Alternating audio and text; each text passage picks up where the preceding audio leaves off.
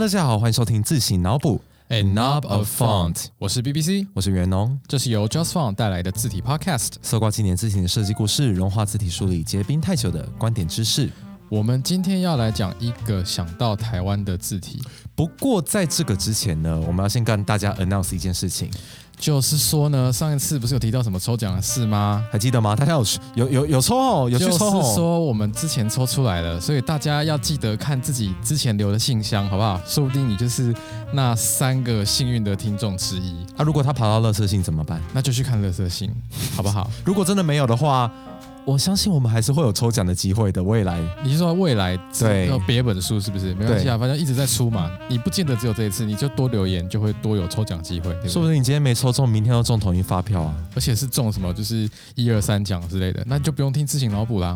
好，我觉得我们安慰够了。好了，没关系啊，没关系啦。好，总之上一集我们讲的那个漫画的欧文字形吗，那比起漫画欧文字形，我们这一季我们想要来一点突破，说成也不是什么大的突破，所以我们想要讲多一点咱们在地的故事今晚我想来点台湾味的东西，，like 我不知道冰能，或或者是卤肉饭。哎，好啊，卤肉饭还可以。其实冰能也是，你说冰能配卤肉饭吗？我相信有人是这么吃的啊，那听起来不好吃。对，还蛮恶的。是其实啊，可是问题是说，你想到冰能跟卤肉饭，你都有一个共同的点，你觉得是什么共同点？我想是一些视觉上的共同点。哦，你说他们都红红的，不对，卤肉饭不是红的。没有卤肉饭的招牌红红的，哦，对，然后冰能可能不知道冰能也是绿冰的能的颜色红红的。好，所以看来不是这个店，重点就在于说，其实他们有一个共通的视觉元素，也就是我们这个 podcast 的主题我，们叫什么自行脑补啊？就也不然不然要讲什么嘞？我觉得我们铺梗铺好长我，真的听起来超冗的。对，好，可是重点就在于说，你好像想到冰能，想到卤肉饭，都会想到同一种字体。对，就是那个楷体。我不知道大家心中有没有浮现出一点点那种模糊的印象我。要先跟各位同学讲一下啊，请不要再叫它标楷体了，标楷体就是标楷体，不是所有的楷体都是标楷体。Come on 不要讲说唐朝的书法家写的标楷体，这听起来超笨的。对，真的不行，真的不行。这听起来超笨说楷书，对哦那个类别叫楷书，哦，对，真的是拜托不要再叫它标楷体，那是一套字形。但标楷体它是属于楷体类，对吧？对，讲到楷体类的话，其实台湾人对于楷体，我觉得真的可以说是全世界最熟悉了。台湾人是全世界呃好写汉字的国家里面最喜欢楷体的。我们是国家吗？我们是国家啊，I hope so 就是最喜欢写楷体，然后全东亚放眼望去，香港、中国、韩国、日本，他们的官方文件只要是写到汉字的，通常都是明体。那为什么只有中华民国台湾政府在正式的文件的时候用楷体呢？不过我觉得这是另外一个故事啦，我们还是把眼光放到卤肉饭。对，这个其实也跟卤肉饭是同一个脉络，就是台湾人真的很喜欢这样的字体。对你想想看嘛，如果你今天突然回去逛宁夏夜市或某一个夜市，好不一定要夜市，甚至是大马路，你看到说当归店，不是当归店，那东西什么当铺？哦为什么会讲当归店？其实我我刚刚以为你要讲当归鸡，我好像当归鸡应该也当归鸭 应该也有可能是用这个字体。对，我觉得我把夜市的场景跟马路混在一起了。对啊，总之不管是当铺或是当归鸭，你好像都会说看到它那种粗粗的、有一点点毛边的楷体。有些人觉得很怂，然后有些人觉得它啊，反正就是我们台湾的一个特色。可是我就想到之前啊，我们常常看到有一些那种什么街景改造的提案，有没有？他们都想要把台湾的什么招牌啊，一整条街变得很统一，然后好像自以为这样就会变得然后很整齐一样。对可是说真的，台湾招牌的字体不是已经不知不觉就统一了吗？对啊，我其实对于一个商圈要统一成同一种字体，有些人会这样讲嘛，然后我心里面就会浮现出宁夏夜市的照片。就那样。如果你跑去宁夏夜市看，我觉得他们的字体已经统一了啊、对，全部都是这个字体。就是因为那个统一的字体，大家觉得说这个东西根本就是台湾人的思乡情怀的存在，你知道很吗？重要的一个特色。我听过有一些我在外国交换朋友，他们去那边看到那边的唐人街，连唐人街都是用这个字体。好像一瞬间回到台湾，在一段时间以前，它是一个没有名字的字体。直到哪个时间点，它突然有名字？其实它应该是有一个名字的，只是后来有一群人把它的名字变成比较多人传散的一个文化的迷音哦。那群人就是我们，对，没错，就是它本来是一个很少人很少人知道它真正的名字，可是后来我们写其实就是在我们的 blog 上面发表了一篇文章，是在写这个字体的故事。你要不要讲一下那篇文章上的名字？这篇文章叫做《那一个让人想到台湾的字体》。所以讲那么多，它到底叫什么名字呢？它的全名还蛮长的，其实它叫做商用智慧丛书当中的楷书篇的字体。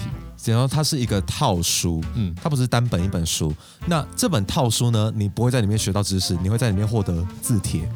这个字帖它的时代背景非常的有趣，不过我先把它的名字讲完。嗯如果大家在电脑中使用的话，会更常看到毛楷体这个名字。以前有人以为毛楷体是毛泽东的楷体，这怎么可能？毛泽东的楷体不是长那样。台湾人怎么可能会用毛泽东的字体嘞？其实毛楷体不可能，在台湾的脉络里面不可能会是毛泽东的楷体，它是毛笔楷书体的简称。这个字体，呃，有一间字型公司叫精美，然后还有文鼎都有出数位化的版本。但是在那篇文章里面呢，我们用作者的名称来冠名它，所以我们就把它称为刘元祥楷体。或是称为流体流体楷书不是柳公权的柳，是姓刘的那个刘。所以你说这一套字体叫做刘体楷书，你说那个作者嘛，就叫做对对对刘元祥。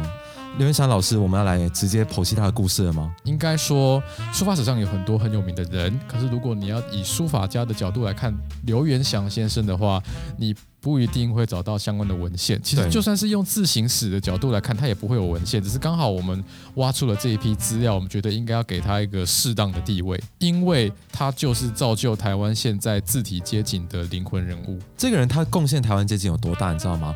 如果今天在路上看到有两家卤肉饭，我看到一家用了这个字体，另外一家可能用了，嗯，我不知道，就是新潮的黑体，你就会觉得说，好像如果你不用这个字体啊，吃起来就不对味，就很像那句叫什么，卤肉饭没有这个字体，我可是不吃的哦。顺便变 Janet 话。对对对，就是那一句台词直接套用在这边。你看到这字体就会觉得说，这个店应该有一定的时代历史。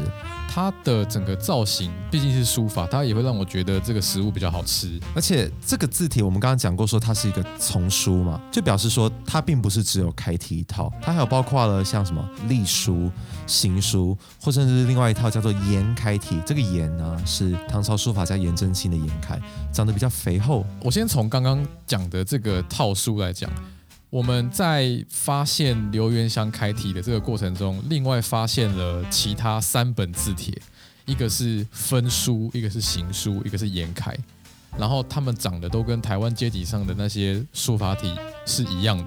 所以我们就可以确认说，其实台湾阶级上最常见的书法体，不论是楷书、行书还是隶书，都是出自于同一个作者。然后刚刚讲到的颜楷啊，大家应该都有在电脑里面挑颜楷体的这个经验。但事实上，颜真卿的书法是不是写的像你电脑里面颜楷体那样子呢？可能连颜真卿本人都会感到相当的意外，就是自己的电脑楷书会长这样子。记者模式启动，对对对对对，颜真卿本人也相当意外，但好、啊，那个颜真卿是唐朝人，已经一千多年前了，大家不要太认真。总而言之，就是刘元祥基于他自己对颜真卿字体的理解，然后把特色套用在他所创作的楷体字上，然后他就把它叫做颜楷体。对，因为毕竟写书法一定都会临摹四大家嘛。而且我觉得可能也是因为颜真卿的字本来就是走一个比较粗、比较厚的路线没线，错，然后你要拿来当做商业使用啊、招牌什么的，应该都还蛮适合的。哎，好啦，先回去讲一下，说这个人那么厉害，他写了那么多套字体，到底是一个怎么样来头呢？这么厉害的人，大家其实一点都没有听过他。对，我们之所以会知道他的一些小故事，是因为我听说他有一位学生，目前是台大历史系教授，他叫做严宏忠老师。然后，哦然后我们写信去问他有没有关于刘元祥先生的故事。那因为他以前是找他学书法的，所以老师就跟我们讲了刘元祥先生的一些事迹。那我现在把我们大致上知道的这个脉络跟大家分享一下。其实刘元祥先生是出生于中国山东，然后他是民国十三年生的，其实就是一九二四年。那他年轻的时候就是跟着国民党来台湾，反正就是一九四九嘛。对，差不多那个时候。他来台湾那个时候呢，他还年轻，因为他其实读过师范学院。也是知识分子啊，他在台湾呢当过一阵子的中小学老师，可是后来呢，他跟教育体系其实有一点点摩擦，就是不太认同当时的理念，所以后来他就不教了。那不教怎么办？总要维生嘛，他就开始写书法，因为其实他写了一手好字，那写了。一手好字，自然就可以接到很多相关的工作，因为毕竟在那个时候，你要写书法，并不是每个人都可以写得很好看的。跟大家分享一个之前听到的一些小脉络，就是其实写的一手好字，在中华民国的官场是很吃香的。因为中华民国的官场就是说，不论你做了什么事情，或你什么上任啊，什么东西开幕啊，首长都会被 expect 要写一个漂亮的题字。手掌吗？写在手掌上。对对对，呃，不是首长，是那个首长，对，就是那个首长会被期待说要题字在某个东西上，所以你就会知道说朱立伦会提华康中黑在桃园洲际棒球场上，就是这个脉络。请去朝圣桃园洲际棒球场，上面有朱立伦提的黑体。对，华康哇哦中黑体，哇，超厉害！朱立伦以前是美术班出身的，哎，好好好，回回过头来，这位刘元祥先生呢？哦，其实说真的哦，他的字叫做大庸，所以其实说真的，我们应该要尊称他为呃刘大庸先生。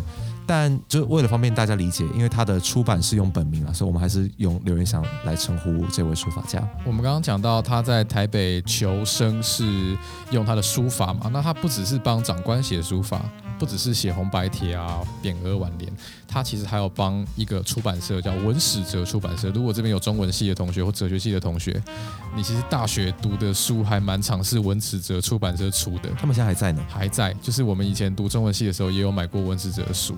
然后，因为他跟文史哲的老板很好，他就是一开始是也有帮文史哲接这种封面题字的案子。那后来呢，他自己就有了这个想法，就是说，哎，如果大家都要写招牌，那我是不是可以来做一下这种类似给大家参考的字帖？其实这也算是推广书法的文化吧，应该创业家哎，说真的，对，所以他其实想到了一个还蛮不错的 idea，因为其实师傅啊，他在写招牌，他不管是功力高或深，他其实都会需要有一些 reference 的嘛。你现在的人想到招牌都会想到哦，电脑打字 key 上去嘛。哦，以前不是这样好不好啊？你想想看，那么大的招牌，你知道什么超大毛皮吗？对啊，你多多少少都要有一些 layout 啊，或者用一些工具，例如投影灯，或者是用一些呃有一种尺，它可以帮你把图稿放大的那种东西。你无论如何总是需要母稿的，不是每个做招牌的人都会写字，也不是每个写字的人，应该说写字的人大部分都不会做招牌。所以说刘元祥他用他的这一个已经接近商业设计的一个套书来切进招牌这个市场，其实当时还卖的蛮好的，而且其实当时一本卖的不便宜哦。他当时候找文史的出版一本字帖，其实我们现在摸起来是很厚啦，大概就是它的直径高有三公分之类的，差不多差不多那种那种厚度，一本是卖当时的五百块，那时候是一九七零年代，一九七零年代五百块。给大家一个量尺，就是当时候台北一碗阳春面的价格是五到十块，所以你可以吃五十碗阳春面。五十碗，真听起来好像还好，可是听说那个时候在台北的新庄，七万八可以买一间公寓，一本书五百元，其实这并不是一个很便宜的价钱。我猜这本书其实也是让刘元祥先生有了一个不错的收入，因为他六成归他，然后四成归出版社。这算一种被动收入。对，他是你 你知道现在网络上那些被动收入的文章都在教说你应该可以出一本电子书，然后就会有被动收入。你想要做的，前人们都做过。对，谁叫你生在这个时代？但是因为他的可观的利润呢，所以其实听说全台湾各地都有相关的盗版书。就是他刚刚说正版一本五百块嘛，嗯，听说盗版一本三百块，哦，那我当然要买盗版的喽，反正它是都是硬的，这这不就字？哦，哎，这瞬间就打到我们自己，有盗版可以用，那谁用正版字对啊？哦，好好好好。正版。不过总之来说，哈，就正版来说，他六成的收入是归刘仁祥先生的，所以一本书能赚到三百块，其实也不少了。还不错了，以以当时候的物价水准来说，对，我们刚刚有提到要怎么样使用这个套书呢？其实我觉得我们在用口语描述的更详细一点，它是一个长形的书，就是有时候你横版的横版的对横版的，然后你有有时候很像你小学里面翻的那种地图集的，对对。对对对对那，种长书，然后当时的使用方式应该是用一个灯箱，它也不是什么高科技，它就是一个箱子里面有光源，然后它有一个孔，有一个凸透镜，然后你可以把字稿啊放在一个地方，应该说反射吧，哦，对，没错没错，有点像是以前我不晓得大家有没有经历过，教室里面有一个那种类比式的投影机的年代，就你只要把一张纸放在台面上，它就可以反射到那个荧幕上。Seriously what？哎，结果郑月龙这个时代就没有了。说真的，反正他那个是，你就把它当做是一种类比的投影机，然后其实跟现代人创作壁画的手法其实是差不多，只是现代人就是用数位化的投影机投影到一个墙壁，然后再用油漆去画嘛。哦，只有想象嘛，如果你教室有投影机，那你今天要在黑板上画画，你会怎么做？那你就用投影机投在黑板，对不对？有点像那样子的感觉，但是它的投影机是用折射镜去做的。对对对对对。所以它就可以把小小的字放大到招牌上，然后就可以诶先 trace 过。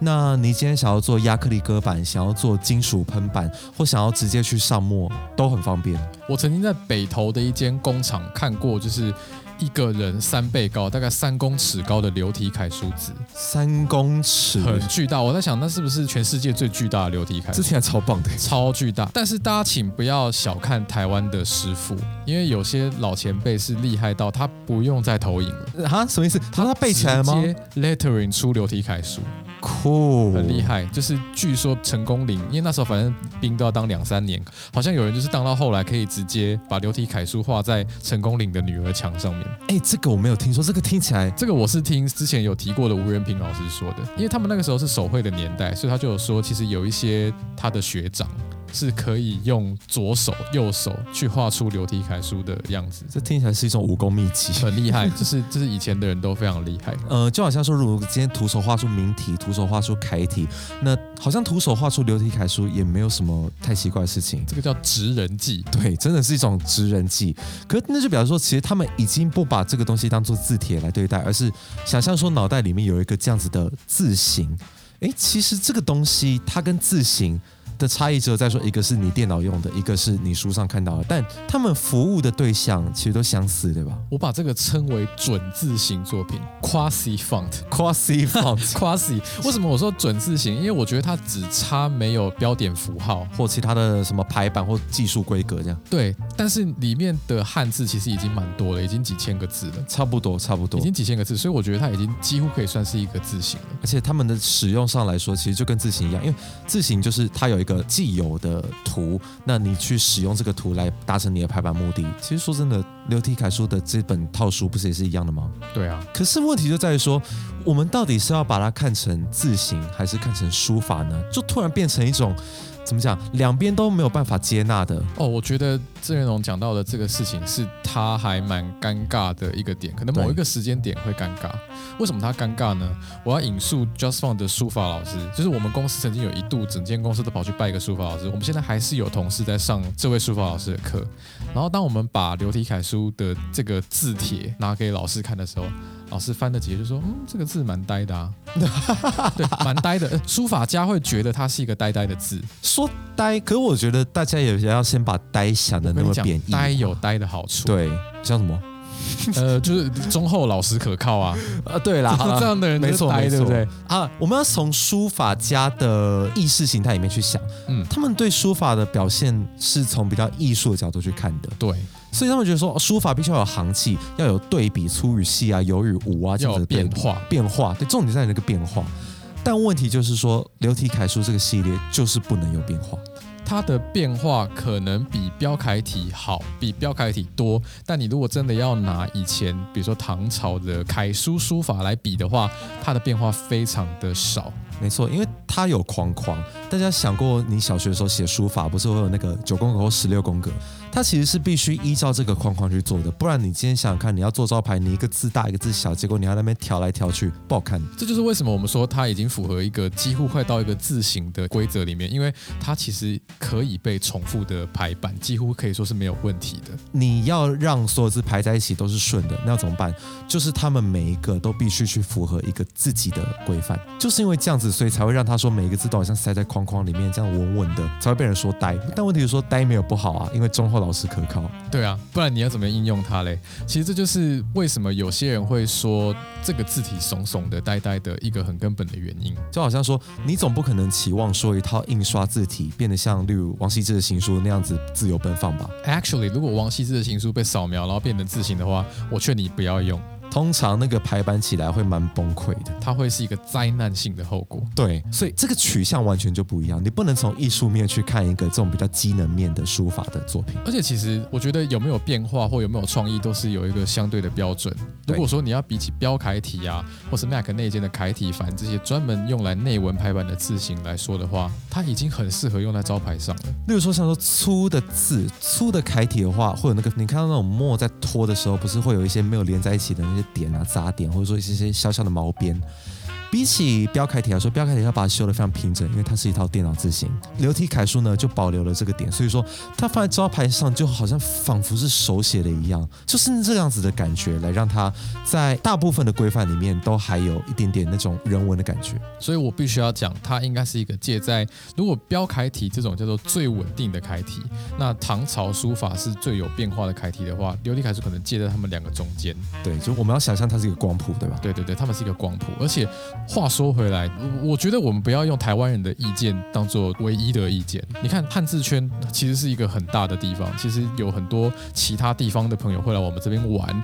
好比说之前我们在写这篇文章的时候，我们就访问过一位我们日本业界的朋友，他是来自大日本印刷这间公司的佐佐木小姐。哦，大日本印刷是那间非常有名的日本印刷和排版和对签字的公司。，DNP 就是出秀英体的这家公司。对没错佐佐木小姐也有负责秀英体相关的业务。然后她就说，她觉得流体楷书这套字体，她觉得线条粗细对比非常大，她觉得很有个性，而且是一个相当适合拿来当做标题诉求的一个字体。其实，在日本，对于楷书，特别是所以比较后期，像我们这种标楷体的这种风格，其实是很缺乏的，因为那个其实比较流行在华文的区域里面。那日本的话，他们想到这种非常粗的、非常招牌属性的，就想要勘庭流吧。但勘庭流有它自己的发展脉络啦，他们可能就没有看过流体楷书这种非常粗、非常具有变化的楷体，就觉得说，哇哦，这种东西好像突破了他们以往对楷体的印象，哎，这样对他们来说，这个应该叫做一个有中国感的字体。绝对啊，绝对。反正我们也是中国嘛，对不对？我们中华小中国呢？哎呀，好，这所以这个字体就这样变成小中国之光啊，不是台台湾湾之之光，光。请证明是台湾之光，谢谢。对，所以我觉得其实这故事很好玩，就是说他是一位从山东来的书法师傅，嗯却意外的用他的字形为台湾在国际发声。他本人一定感到相当的惊讶。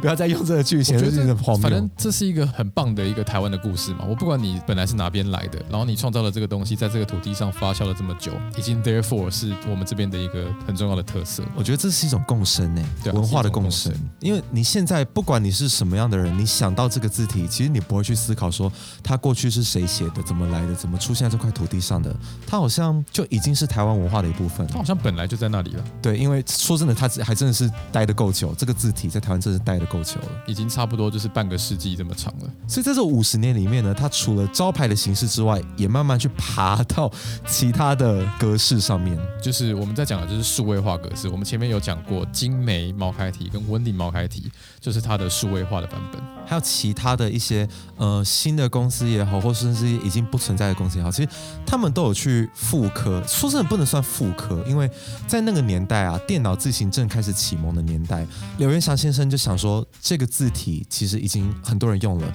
他就无偿的开放给各个厂商来去改做成电脑字体，这算是蛮有大爱的，因为毕竟他靠这套字体其实可以一直维生，一直维生，甚至你转成电脑字型之后，那更是一笔商机耶，在那个年代。我觉得啊，如果要跟这两家电脑公司收授权费的话，他们家可以买好几栋房子。在新一区，真的可以那时候的现信义区吗现现在的新一区。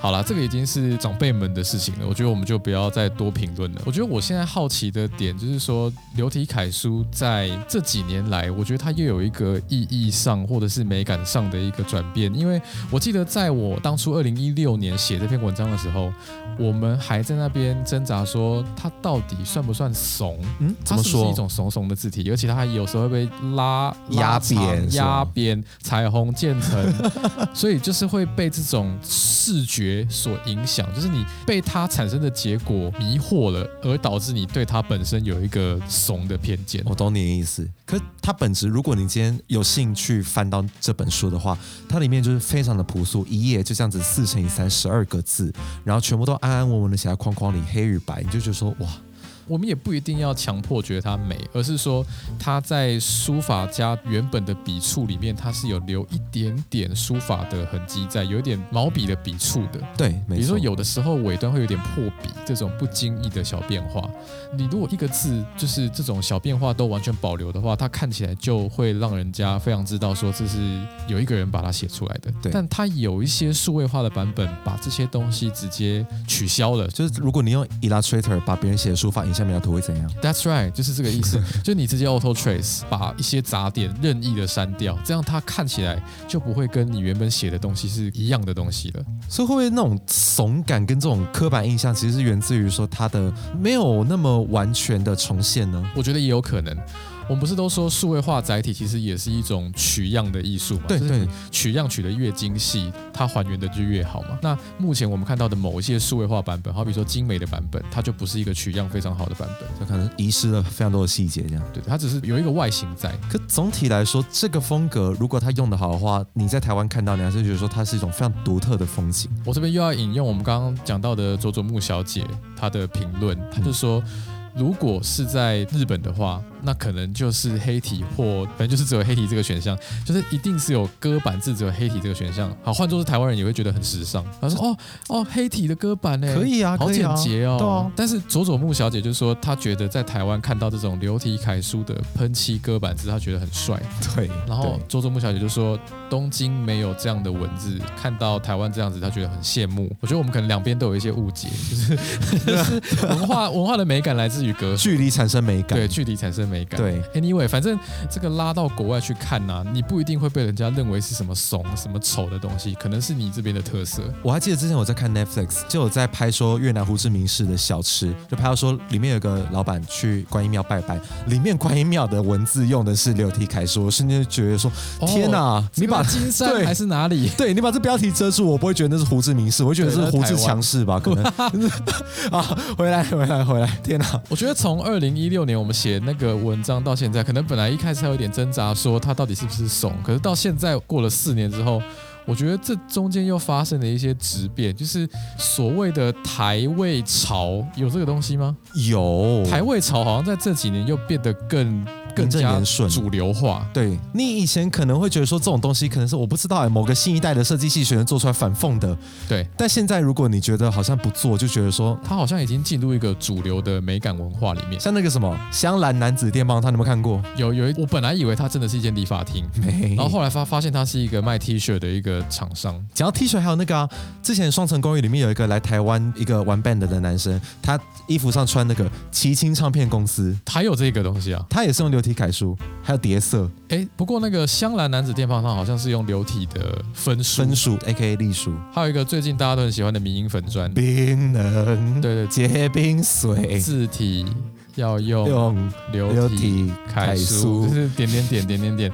才哥就是把流体楷书压扁，就是那个味道啊，有没有？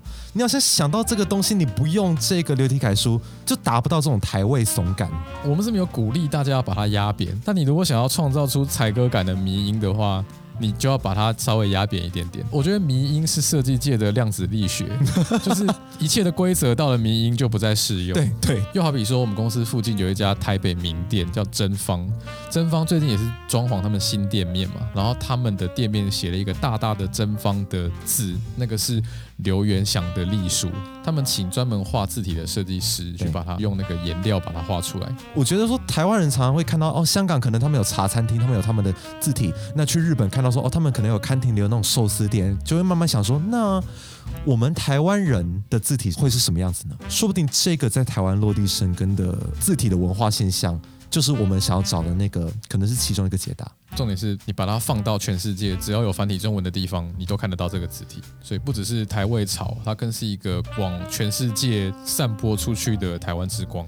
所以讲到这边呢，我们要慢慢把它收尾，就说虽然我们已经没有办法在书法史上帮他找一个位置出来，但如果我们提到台湾近代的设计文化、招牌文化，我就是一定要提到这位先生。他贡献了台湾的风景，比你想象的还要多太多了。嗯，嗯他应该要被大家知道才对，所以说，希望大家听完这一集，可以把这故事分享给你喜欢文化的朋友。或者喜欢台味炒才哥专业槟榔，喜欢才哥专业槟榔摊的粉丝，同样也喜欢流体楷书。好，总之说这期的自行脑补就到这边啦，给大家分享这个非常厉害的故事。喜欢的话，欢迎订阅、按赞、五星吹捧，分享给你所有喜欢自行、喜欢设计的朋友。